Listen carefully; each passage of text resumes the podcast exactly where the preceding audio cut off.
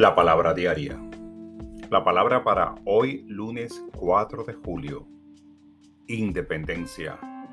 Declaro mi independencia de las creencias limitantes.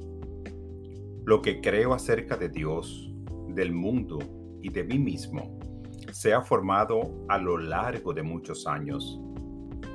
Ha sido influenciado por lo que me enseñaron, por lo que observé y por mis experiencias. Mas yo soy mucho más que la suma de mis experiencias. Yo soy un ser divino, dotado con el poder para cambiar mis creencias. Hoy declaro mi independencia de creencias limitantes que contribuyen a la idea que soy inferior, que no merezco una vida abundante o que estoy limitado por mi historia personal. Este es mi día de independencia.